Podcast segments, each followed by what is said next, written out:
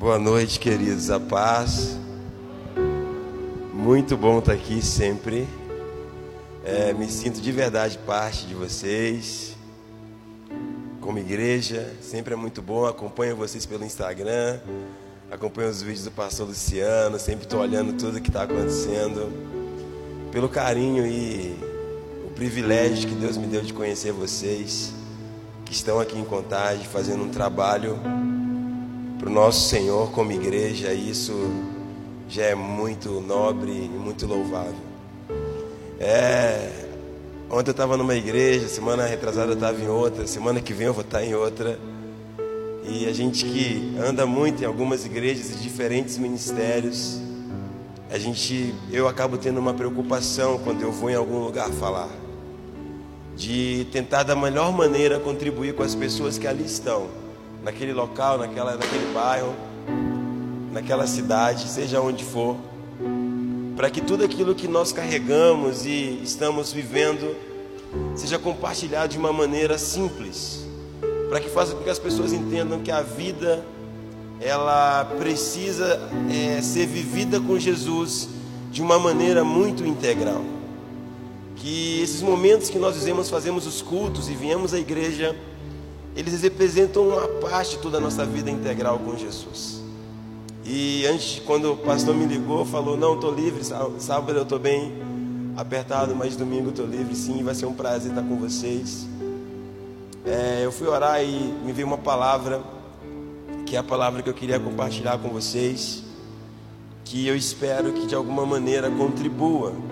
E a minha preocupação sempre é ler o tempo observar como que as coisas estão acontecendo no geral, na sociedade, na igreja, nas famílias, no governo, ter uma ótica profética sobre tudo o que está acontecendo em nossa volta, para que possamos saber nos orientar e não viver alienados, e não fazer da nossa revelação a, TV, a televisão e o jornal, que nos informa sobre como as coisas estão, mas fazer com que o Espírito Santo todos os dias nos informe sobre algo que Deus está fazendo ou que Deus vai fazer.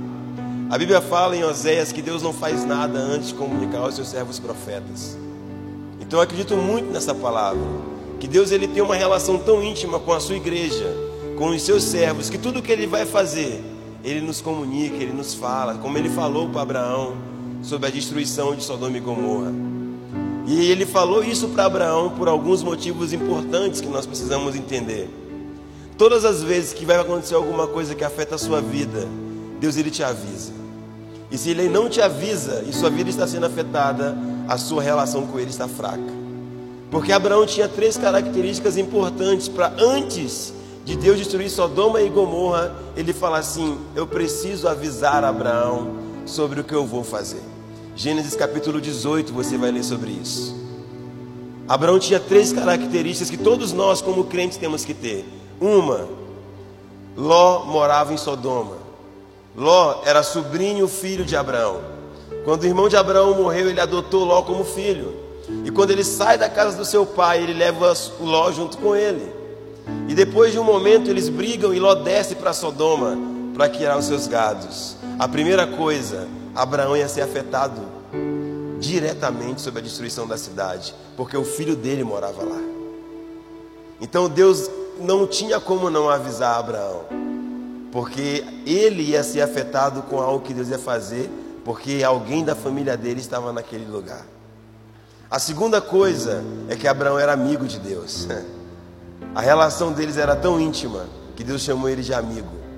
Então não tinha como Deus fazer algo escondido do seu amigo. E ele falou: preciso falar com meu amigo sobre o que vai acontecer.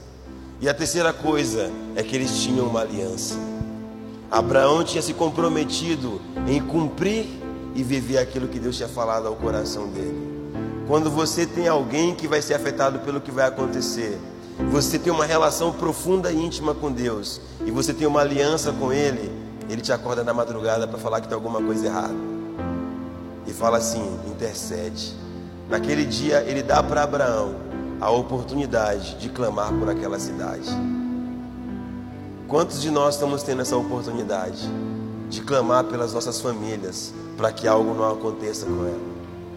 de Deus nos acordar e nos avisar. Quantos de nós estamos tendo a oportunidade de orar pelo nosso bairro, pela nossa cidade, porque o Espírito constantemente está nos incomodando sobre algo. Não tem a ver a, a, a intercessão. Um dia nós podemos vir aqui falar só sobre intercessão, mas a intercessão não tem a ver com o que você quer, tem a ver com o que Deus fala. Intercessão é um tipo de oração que ela não vem de você, ela vem de Deus. Intercessão, ela é uma oração que você entra numa brecha para você poder não deixar que aquilo mais passe ou aquele lugar fique mais vulnerável. A intercessão, ela é um tipo de demanda que está diante de Deus. Muitas vezes nosso problema como servos de Deus, cristãos e crentes, é que nós queremos estar diante de Deus, mas não queremos saber das coisas que estão diante de Deus. Então, quando Deus confia muito em você, e Ele vê que você é amigo dele, e que você está vivendo uma aliança com Ele muito séria, Ele fala com você sobre as coisas que vão acontecer, que vão afetar a vida de pessoas, e aí Ele te torna uma pessoa que Ele confia. Ser intercessor não é uma vocação, é uma convocação. Vocação é o dom que você nasce. Convocação é se você desenvolveu bem a sua vocação, Deus te convoca e fala: trabalha comigo, porque você é uma pessoa que eu posso contar. E aí Ele vai te acordar na madrugada para orar por muitas coisas. E aí Ele vai trabalhar com você, porque Ele precisa da igreja para Ele se mover na terra, gente. Ele podia fazer tudo sem nós. Jesus, Ele já é rei nos céus. E a Bíblia diz que toda autoridade foi dada a Ele nos céus e na terra, mas sobre a terra ele escolheu colocar autoridade sobre os seus ombros, que é o seu corpo, que é a igreja. Então, para que ele seja rei na terra, nos nossos dias, nas nossas famílias, nós temos que, por meio da igreja, daquilo que vocês estão vivendo nesse lugar, começar a fazer com que essa influência do céu venha e ela se espalhe nesse, nessa região. E como que isso vai acontecer? Por meio de cada pessoa que compreende a sua vocação e essa convocação que ele está fazendo para esses dias. Então é interessante que a palavra que eu queria falar, lendo o cenário, vendo as coisas acontecendo, a pandemia desviou muitos, muitos cristãos, muitos, muitas pessoas que seguiam Jesus se desviaram nesse período, que pararam os cultos, isso é importante para nós analisarmos que a nossa vida espiritual não depende do culto. Não se escandalize, por favor. A sua vida com Deus, ela não depende do culto. A sua vida com Deus, ela depende de uma coisa chamada oração. Porque quando você entender que a oração, ela é o meio pelo qual você desenvolve uma relação mais íntima com Deus, você vai entender o porquê nós fazemos culto você vai entender que nós fazemos culto a Deus e não culto para as pessoas. Quando você entender que a oração é algo que você não pode abrir mão em nenhum dia da sua semana, você vai fortalecer sua relação com Deus. E quando você vier adorar Ele junto com seus irmãos no culto, esse lugar pega fogo. Sem precisar cantar música. Uau! Porque tem crentes que oram. Porque tem pessoas incendiadas porque as pessoas vêm para cá não para receber, elas vêm para contribuir e adorar Jesus.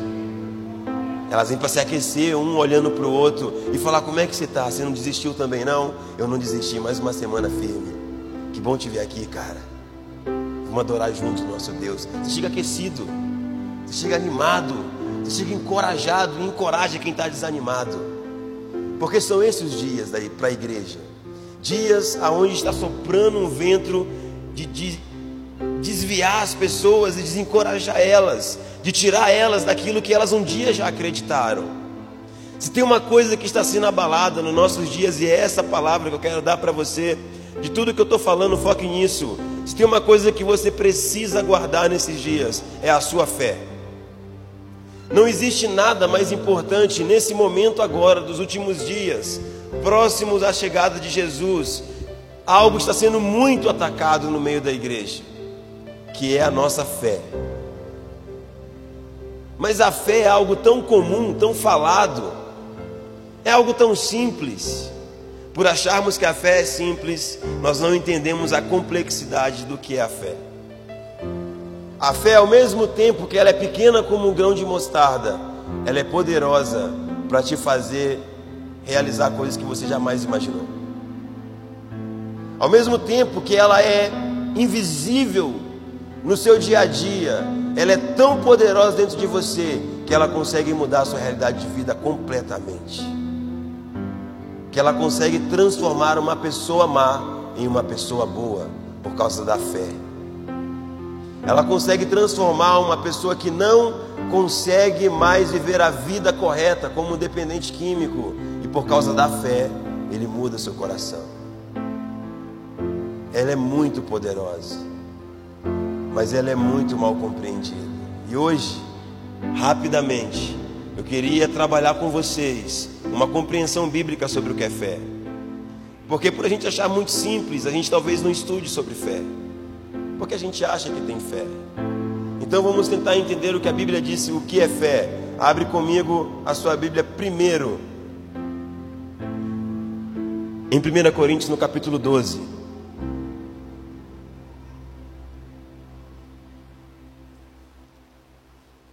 Primeira Coríntios 12,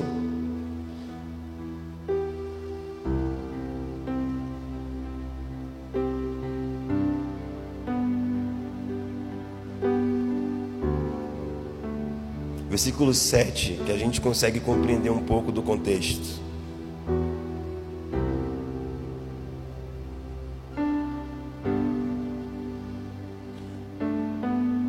Primeira Coríntios 12, 7. Além disso, a cada pessoa é concedida uma manifestação particular para o bem comum.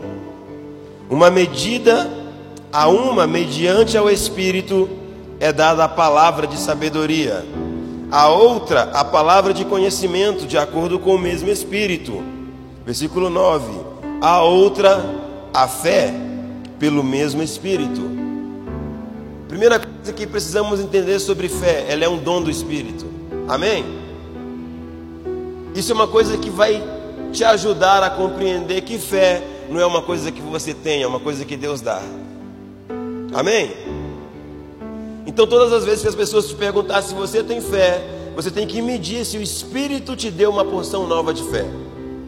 Porque a fé, ela é igual combustível de um carro. Você usa para uma demanda específica. Quando ele acaba, você precisa reabastecer. Por um tempo das nossas vidas, eu e minha esposa, a gente precisou de fé para gerar filhos.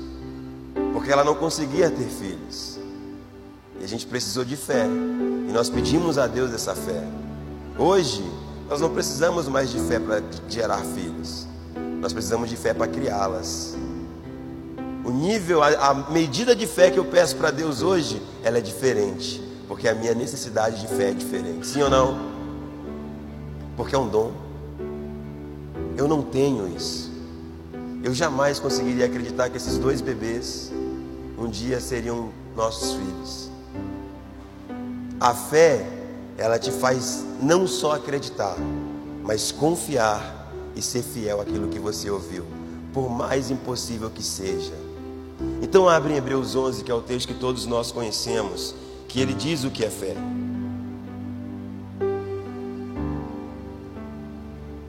Folheia a sua Bíblia aí, vai lá para Hebreus 11.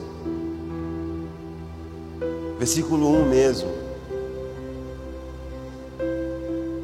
que vai falar o seguinte: a fé, ela é a certeza do que esperamos, convencidos das coisas que não vemos. Na sua versão, ela vai traduzir de forma mais simples, que é a certeza, a firme convicção de algo que você espera, mas não se vê. Daquilo que se espera, mas não se vê. O autor de Hebreus nos coloca numa condição de pessoas malucas de acreditarmos em algo que não vemos, de seguirmos algo que não vemos. O autor de Hebreus coloca a fé como um sentimento que não é comum para todas as pessoas. Coloca a fé como algo que é muito diferente daquilo que nós vivemos no nosso dia a dia. Vocês querem um exemplo? Eu vou dar um exemplo básico que vocês vão entender como nós não vivemos com essa fé que a Bíblia diz.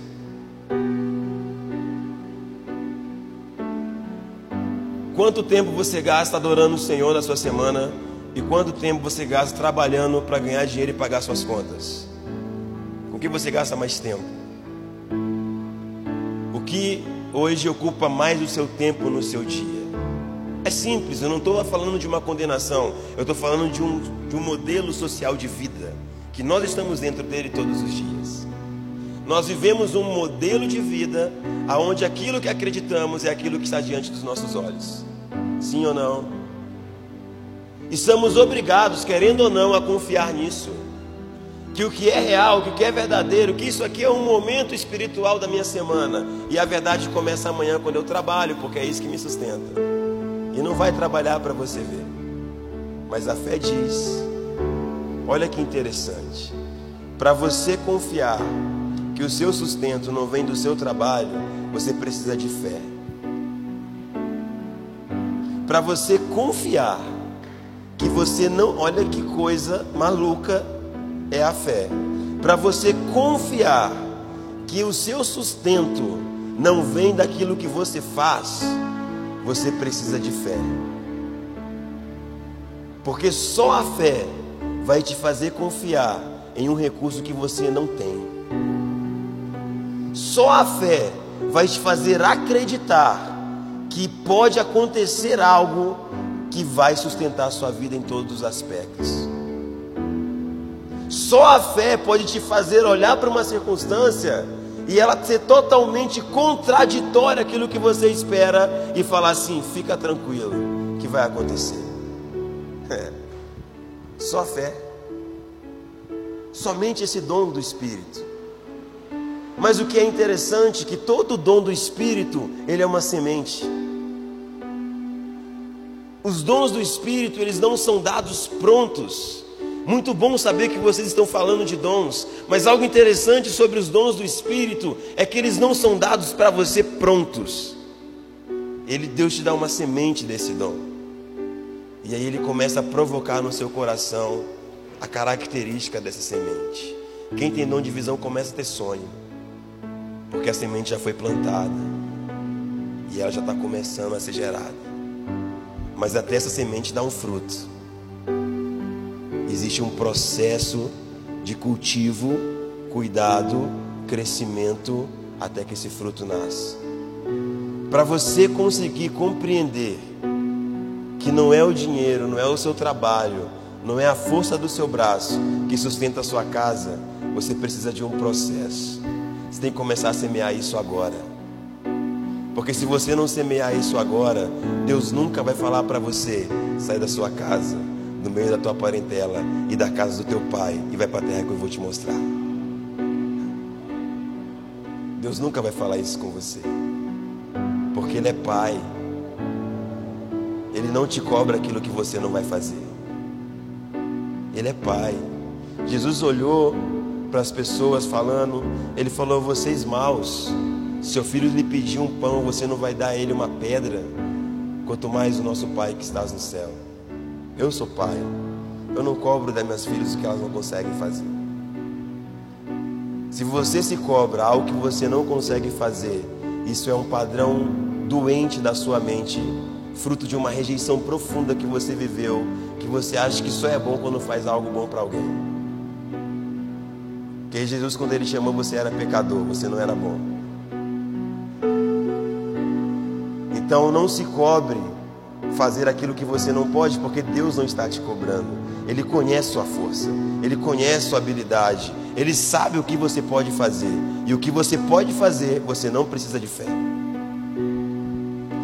Aquilo que é possível a nós, nós não precisamos da fé. Nós precisamos da nossa inteligência, de um bom planejamento, de uma boa estratégia. Mas aquilo que já não cabe à minha força, eu preciso da fé. Eu preciso entender que existe uma, toda uma realidade, que existe todo um contexto, existe toda um, uma vida que só se pode ser vivida pela fé. Quando eu compreendo que a fé é um dom, ela é uma semente dada pelo Espírito ao meu coração, que me faz crer que Jesus morreu na cruz há dois mil anos atrás, e me faz confiar nessa, nessa obra, e me faz ser fiel a ela, porque a fé ela tem três traduções no hebraico: crer, confiar e ser fiel. Nós sabemos muito as traduções de fé que estão ligadas a crer, pouco as traduções que estão ligadas a confiar e ser fiel. Porque quando a Bíblia fala de fé, ela está falando também de confiança, ela está falando também de fidelidade. Quando fala que Abraão foi o pai da fé, fala que ele também foi o pai da confiança. Olha que coisa maluca Abraão fez.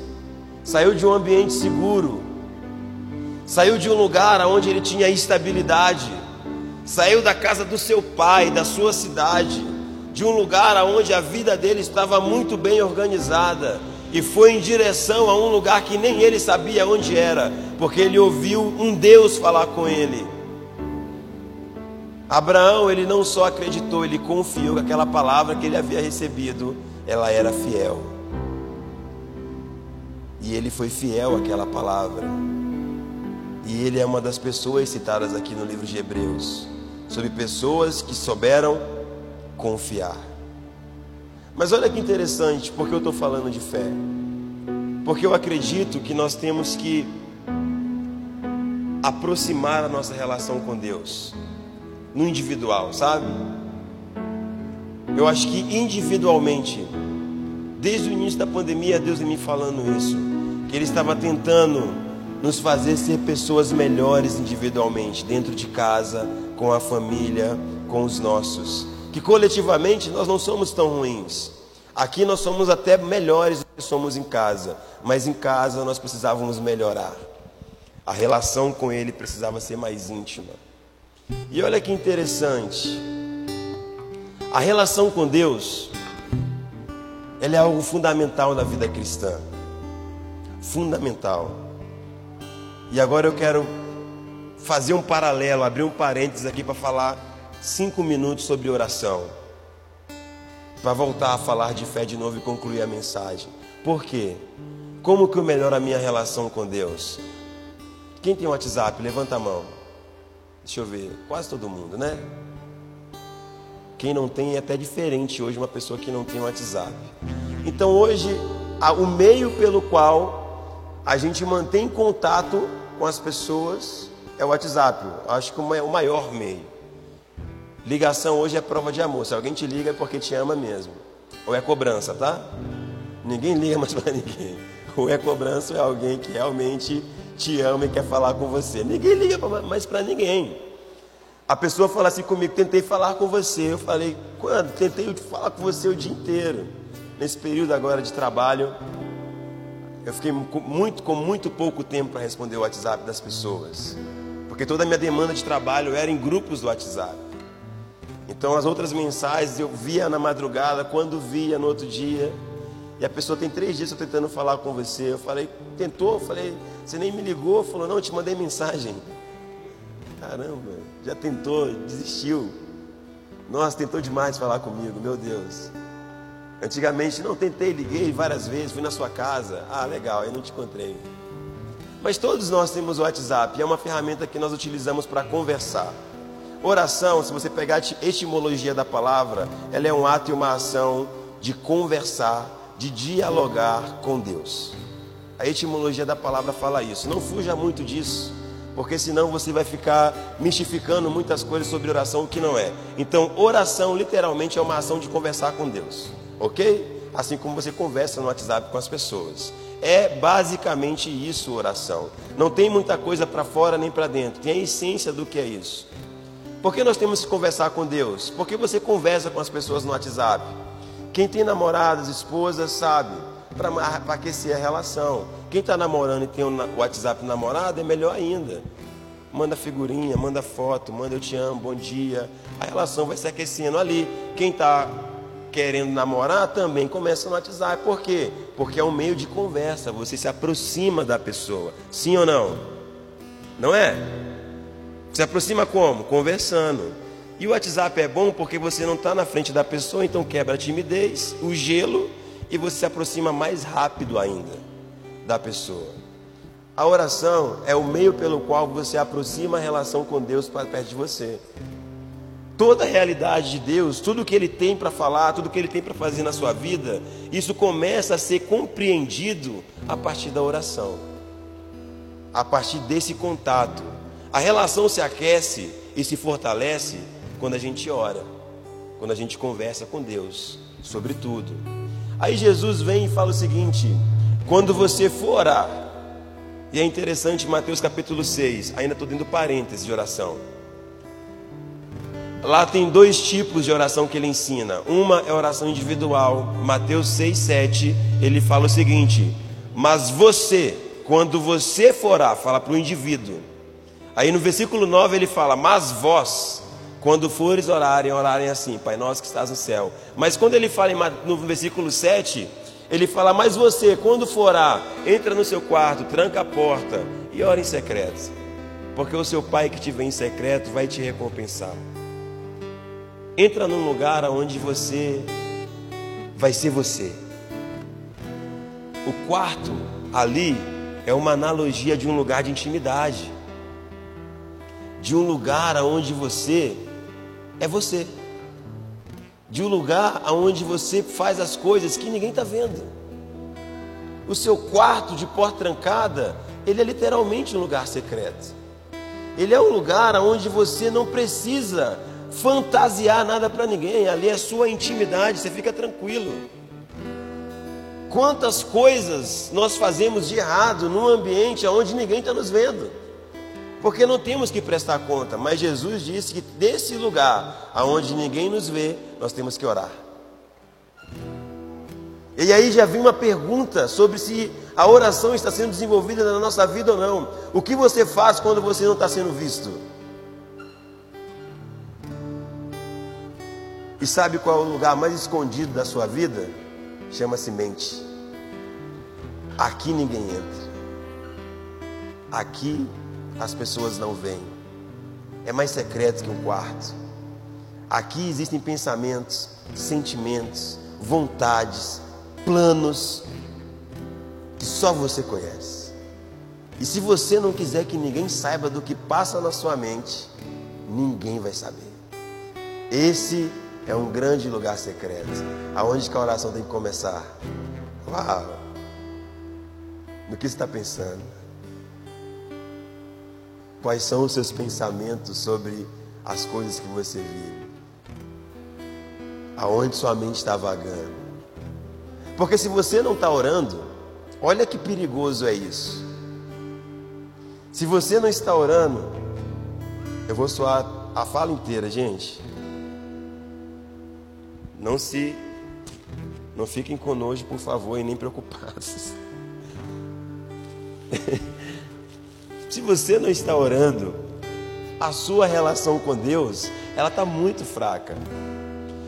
Eu sou casado com a Paula, ela está ali. Se ela mandar uma mensagem para mim e eu não responder, eu não preciso nem responder para vocês o que acontece, né?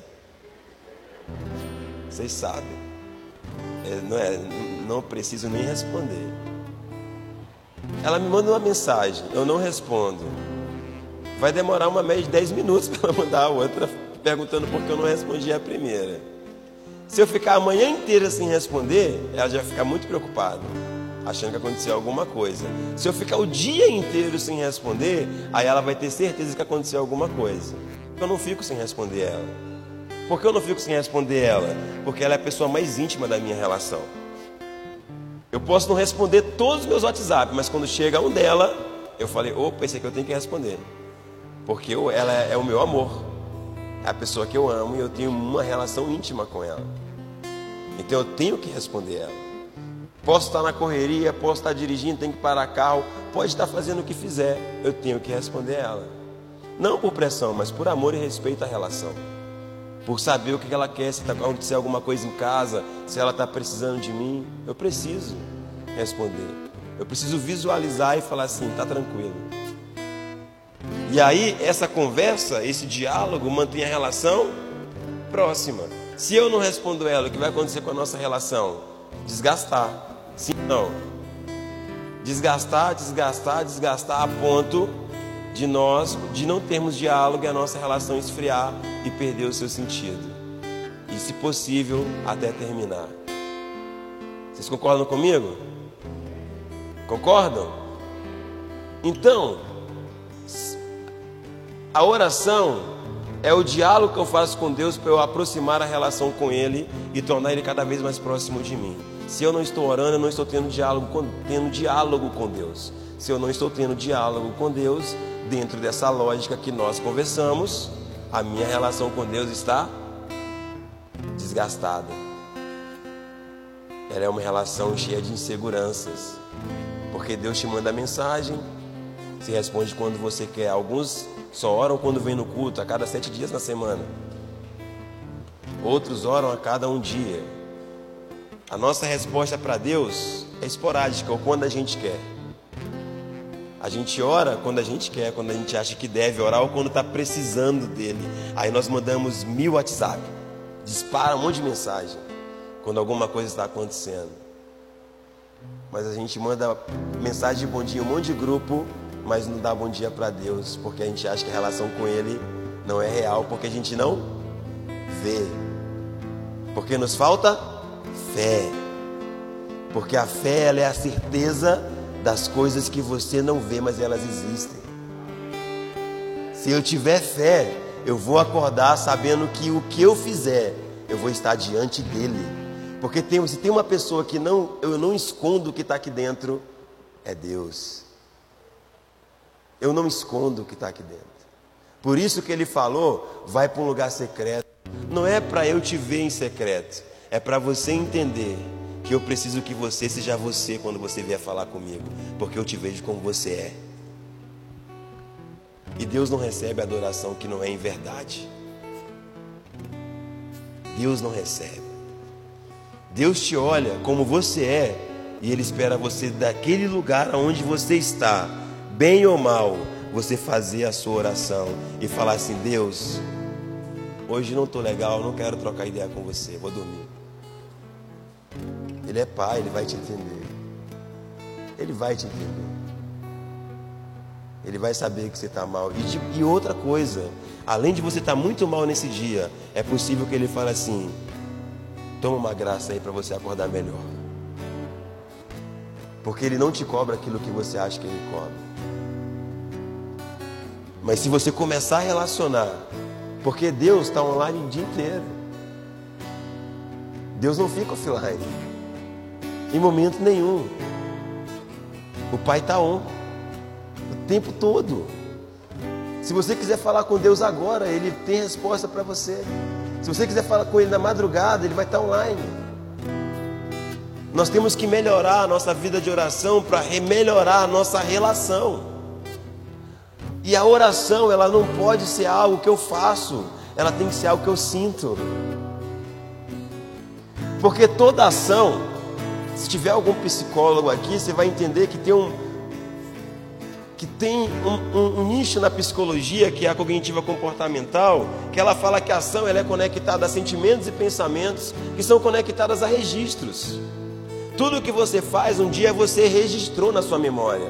E esses registros, eles geraram pensamentos e sentimentos crenças e valores que geram o seu comportamento. Então o seu comportamento ele não é desconectado daquilo que você vive, daquilo que você vê, daquilo que você faz. Quantos aqui já se pegaram fazendo aquilo que o pai ou a mãe fazia? Nossa, estou fazendo igual minha mãe. Porque foi quem cuidou de você, foi como você viu a vida sendo vivida. E você faz igual, não é porque você tem isso geneticamente, é porque você viu, você vivenciou isso. E aí você se comporta. Ah, talvez alguns de vocês, como eu, luta por comportamentos pecaminosos que não querem abrir mão da sua vida. Porque é a nossa natureza pecaminosa. Por isso que nós temos que estar rendidos a Jesus o tempo inteiro. Porque senão a minha ação, ela é fruto dos meus registros passados. Eles estão jogados no mar do esquecimento. Deus esquece, a gente não, infelizmente. Deus esquece os nossos pecados e a nossa vida passada, nós não esquecemos. E Satanás é bom para nos lembrar. E nos momentos piores do nosso processo com Jesus, para nos sentirmos culpados. E a culpa ela tem o poder de te paralisar no avanço da sua vida com Cristo. Porque você vai olhar para você e não mais para ele, para a cruz. E você vai olhar para você e vai falar assim: realmente eu sou ruim. E eu não tenho direito a receber esse amor. Como não? Se ele morreu para isso, para te amar sendo pecador. Então toda vez que você relembra o passado, é o inimigo jogando isso para dentro ou para fora, para dentro da sua memória, para te parar. Você tem que passar por cima e não deixar mais isso gerar em você pensamentos e sentimentos ruins, porque se gerar pensamentos e sentimentos ruins, vão gerar uma ação ruim também, querido. Jesus, quando ele começou a ensinar como não pecar, ele falou sobre o parâmetro da lei de Moisés e ele disse algo interessante. A lei diz a vocês, Mateus capítulo 5: Não adultere, eu, porém, vos digo: aquele que olhar, registro, com desejo, sentimento, no seu coração já adulterou, ação. O que, que Jesus ensina? Não é, não é ação que eu estou condenando, eu estou condenando o registro. Se você olhar com sentimento, você já adulterou. Se você odiar, você já matou. Olha como ele começa a trazer a lei para dentro de nós. Por isso que a oração ela tem que começar aqui, para ela se transformar num, num, culto de oração, numa sala de oração, num turno de oração. Sabe por que quando a gente marca reunião de oração, a gente tem uma reunião toda quinta na nossa igreja? Não vai 10 pessoas. O povo não gosta de orar. Mas quer ter Deus, não tem como. Eu gosto da minha esposa e para eu poder ter ele, ter ela, eu tenho que dialogar com ela todos os dias. Todos os dias. A relação com ela, ela é construída da manhã que eu acordo à noite que eu durmo com ela. E eu sou muito ruim de diálogo. Mas muito ruim. Tenho que melhorar todo dia. E toda vez que eu fico ruim de diálogo, a nossa relação desgasta. Porque eu sou ruim de diálogo, eu não tive pai não para me ensinar, para conversar, trocar ideia. Aprendi tudo com Deus. Então eu aprendi a orar e falar com Ele sobre tudo. Para eu poder quebrar essas coisas. A gente marca uma reunião de oração, não vem ninguém. Não vem ninguém. Porque a oração ela virou uma ação. Quando a oração for um sentimento que está no seu coração, um pensamento que está na sua mente, ela vai ser uma ação que está na sua vida. Pense em orar mais. Sinta desejo de orar mais. E pratique mais oração para você aproximar sua relação com Deus. E aí todo aquele que aproxima a sua relação com Deus, fecha parênteses, vamos voltar para a fé. Todo aquele que aproxima a sua relação com Deus. Versículo 6 do capítulo 11. Sem fé é impossível agradar a Deus, porque quem se aproxima dele deve confiar em sua existência e no fato de ele se tornar recompensador daqueles que o procuram. Então, se você está começando a aproximar essa relação, você vai precisar da fé. Você vai precisar confiar. No dia que ele falar uma coisa maluca para você, você vai precisar confiar nisso. No dia que ele que tudo estiver dando errado na sua vida e ele falar assim, fica tranquilo que vai dar certo, você vai ter que confiar nisso. E você vai ter que falar, vai dar certo sim. No dia que você estiver passando por muitos problemas, e se você estiver passando, graças a Deus por isso, porque a tribulação, ela é o começo do processo da esperança. Outro dia nós falamos de esperança. Mas se você está passando por tribulações, é uma boa oportunidade para você gerar esperança. Romanos 5 vai falar que a tribulação, ela gera em nós experiência, que a experiência gera em nós paciência, que a paciência gera em nós esperança. Então a dificuldade ela vem para me ter esperança em Deus. Para mim ficar frustrado comigo e eu acreditar nele. Então quando você começa a relacionar com Deus, você precisa confiar que ele de verdade vai cumprir aquilo que ele falou. Você precisa ser fiel àquilo que ele falou ao seu coração. Mas como que você confia e é fiel a coisas, a uma relação distante? Eu imagino Deus olhando para nós tão distante dele individualmente. E nós ficamos pedindo coisas e ele dá porque ele é pai. Não porque nós merecemos ou porque ele confia em nós, mas porque ele é pai. Mas nós temos que aproximar essa relação para que ele olhe para nós e fale assim: Eu confio em você. Como ele olhou para Abraão, ele falou assim: Eu confio demais nesse cara. Olha o que ele fez por mim. Olha de onde ele saiu. Olha o que ele está vivendo. Não tem como não dar para ele uma responsabilidade maior sobre o que eu estou fazendo. Abraão, eu vou destruir Sodoma e Gomorra. E Abraão, oh Deus, calma aí. Se tivesse 50 justos naquela cidade, se destruiria ela? Deus muda a sua ideia. Uau! Nós precisamos ser pessoas assim, gente. Que Deus vai nos chamar para conversar e Ele vai mudar de ideia sobre coisas que Ele quer fazer por amor às pessoas. Mas nós temos que melhorar essa relação. E quando Ele se aproximar de nós, nós temos que aumentar a nossa fé. Sabe por quê? Para finalizar, abre sua Bíblia comigo em 1 Coríntios 13.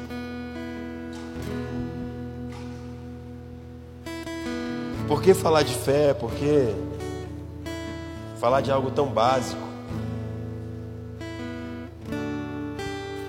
Uma palavra de escola dominical.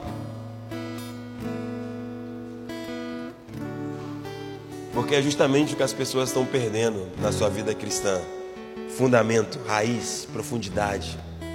E sabe o que é fundamento? As fundações desse templo, vocês não conseguem ver elas, mas é o que sustenta ele de pé. Elas estão debaixo aqui da terra, as fundações desse lugar. Vocês não conseguem ver, mas vocês só estão aqui seguros porque esse lugar tem fundação, tem fundamento, tem alicerce. Fé é fundamento da vida cristã. Ninguém vê, mas é o que nos sustenta. Ninguém presta atenção, mas é o que nos mantém seguro. Por isso é importante no momento de abalo que nós estamos vivendo como igreja e entrando numa era nova da vida cristã na terra, nós precisamos estar firmes até passar esse tempo de transição e entrarmos num tempo de novas revelações. Está chegando. Segura a onda mais um pouquinho. Mas esse é um tempo de abalo, de transição, onde tudo é difícil. Tudo é complicado para acontecer. Então não ache que é só com você que está acontecendo essas coisas. Não ache, não ache que é só você que está querendo chutar o balde e desistir de tudo. Isso está acontecendo com muita gente. Porque é um espírito de um tempo de frieza, desânimo, descrença, apostasia das coisas que Deus fala. Por isso temos que refundamentar e colocar o que é fundamento. Em 1 Coríntios 13, nos falam de três coisas que são permanentes no processo. Versículo 13. Mas agora permanecem três coisas: a fé, a esperança e o amor. Existem três fundamentos da vida cristã e todo, e todo crente, toda pessoa que relaciona com Jesus, precisa carregar isso na vida como fundamento. Porque se você começar a ler você lê 12, 13, ele vai falar de dons do Espírito. O 13, ele vai falar do dom maior que é o amor. E aí ele fala: Eu posso falar a língua de anjos, de homens, profetizar. Eu posso entregar meu corpo para ser queimado. Eu posso operar maravilhas, mas se não tiver amor, eu nada sou. Paulo ele ensina o caminho dos dons do Espírito.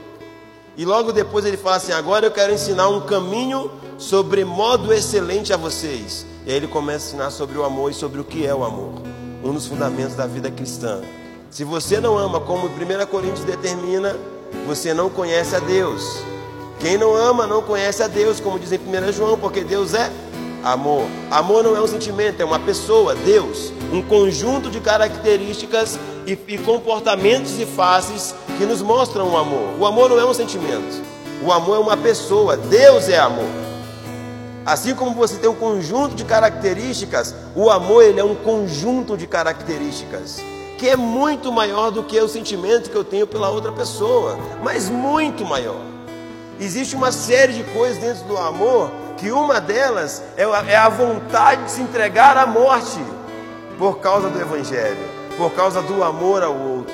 Tanto que 1 Coríntios 3, 1 João 3,16 fala: Nisso nós conhecemos o amor que Ele deu a sua vida por nós e nós também temos que dar nossas vidas uns pelos outros. Então o amor ele é também um, uma composição de comportamentos, pensamentos, sentimentos, ações que não tem a ver só com um sentimento pelo outro. Amar é muito mais profundo do que somente sentir algo por alguém. Quando você falar eu te amo, entenda que você está disposto a tudo esperar, tudo crer com aquela pessoa e tudo suportar com ela. Você está disposto a não deixar a mentira crescer mais que a verdade na relação. Você está disposto a deixar com que essa pessoa cresça mais do que você porque você ama ela. Esse amor egoísta, ele não é de Deus e nem da igreja. Vamos jogar ele para fora, porque o amor é um dos fundamentos da vida cristã. Línguas, profecias, tudo isso é legal. Eu ensino sobre isso e amo os dons do Espírito. E eles são necessários, só que eles são para agora. Porque três coisas vão permanecer: a fé, a esperança e o amor. E dessas três, a mais importante é o amor. Resgate a sua fé. Gaste tempo orando, pedindo a Deus mais fé. Se você está vivendo uma circunstância hoje que você não está vendo saída, é porque você não tem fé para lidar com essa situação. Se você não tem, não tem problema, porque ela é um dom, só Deus que dá. Pede para Ele. Deus, eu preciso de mais fé agora. Eu não estou conseguindo acreditar. Eu não estou conseguindo confiar. E eu não estou conseguindo ser fiel. E a fé, ela é tão poderosa que ela vai te dar esperança de dias melhores. E a esperança, ela não te confunde. Quando ela vem, por mais que seja uma morte na cruz, como foi falado aqui, a esperança de Jesus em morrer na cruz era nos alcançar, mas morrer na cruz era muito difícil mesmo sendo algo muito difícil, a esperança vai te fazer cumprir aquilo. Porque ela é muito maior do que você, do que o seu sonho, do que o seu propósito. Fica de pé. Vamos orar para que a gente tenha mais fé.